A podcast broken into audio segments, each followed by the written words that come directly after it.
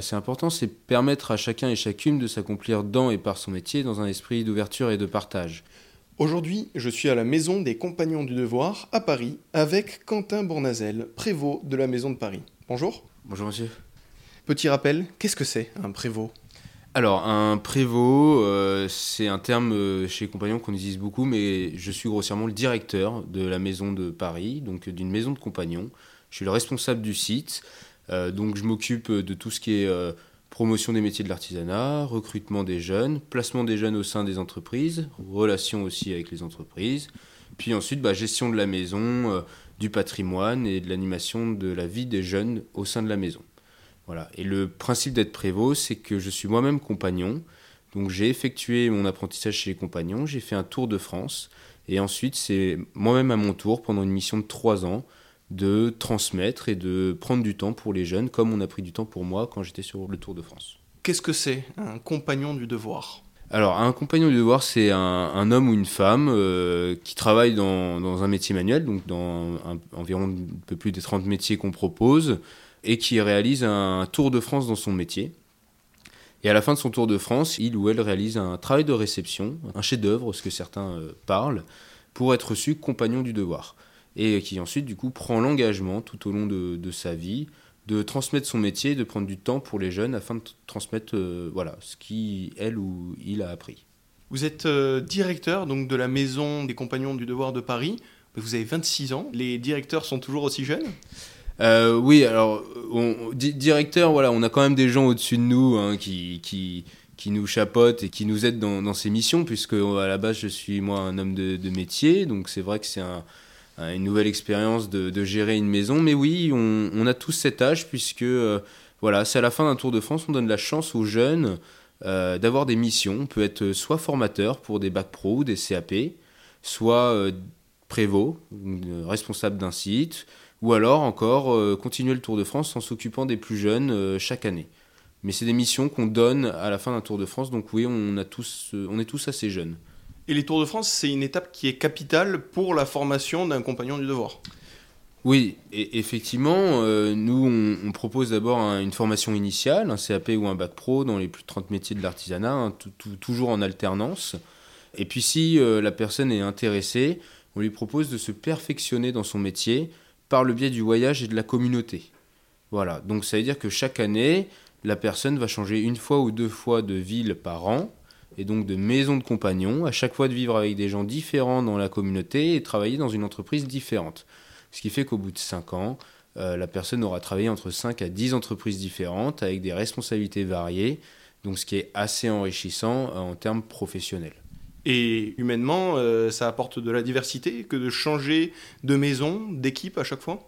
Oui, ça apporte euh, de la diversité, ça apporte aussi de la maturité, parce qu'on quitte déjà nos parents, voilà, de là où on vit. Moi, je suis moi-même euh, angevin, d'Anjou. Bah, euh, au début, j'étais à côté, j'étais à Tours, et puis ensuite, je suis parti à Lille. Je suis parti aussi dans le sud, donc tout ça, ça m'a appris à me débrouiller tout seul.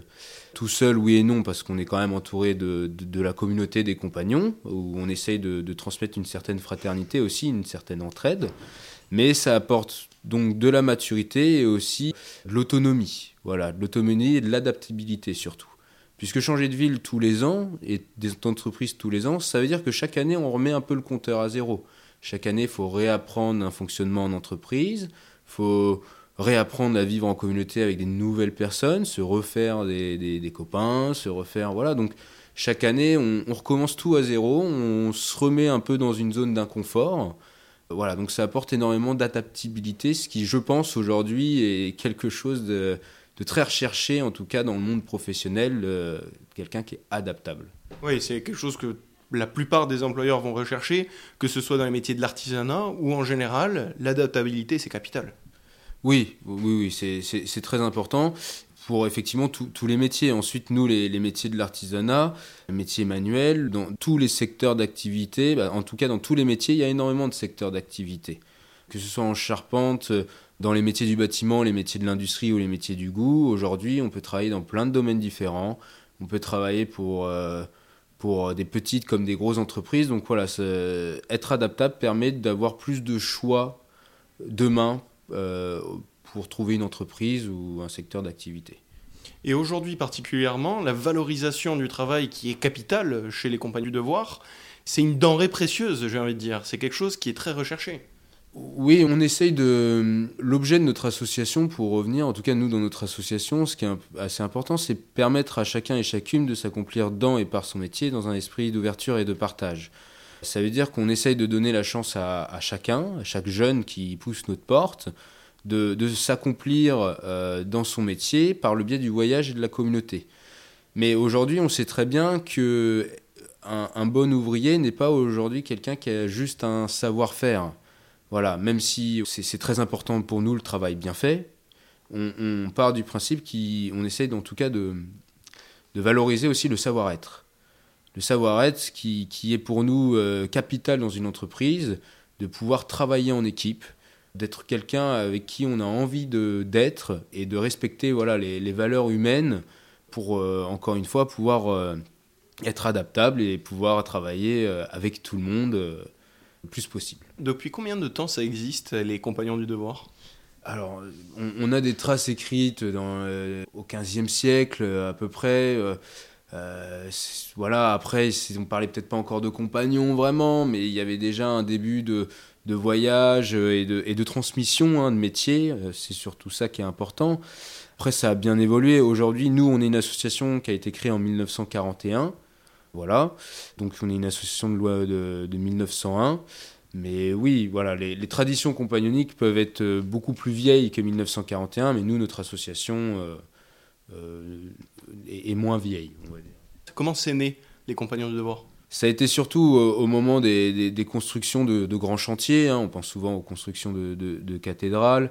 il faut savoir que, l'apprenti était un petit peu esclave du maître, en tout cas, il n'était pas libre du tout. Euh, ça veut dire que l'apprenti ne pouvait travailler pour personne d'autre et pour aucun autre chantier que celui de son maître. Il y a des, professionnels qui en ont un peu eu marre et qui sont réunis entre eux pour créer vraiment des, corporations de métiers afin de se transmettre entre eux le savoir, puisqu'avec les grands chantiers qu'il y avait, il fallait euh, des ouvriers extrêmement qualifiés pour tout ce qui était château fort, cathédrale ou autre. Donc ils se transmettaient entre eux pour être plus libres et afin de pouvoir en fait voyager entre chantiers et, ça a été un début en fait de compagnonnage, de transmission de savoir et de voyage. Se déplacer de chantier en chantier pour pouvoir en apprendre plus sur son métier. Le savoir-faire et le savoir-être des compagnons du devoir. J'étais avec Quentin Bournazel, prévôt de la Maison de Paris. Merci beaucoup. Merci à vous.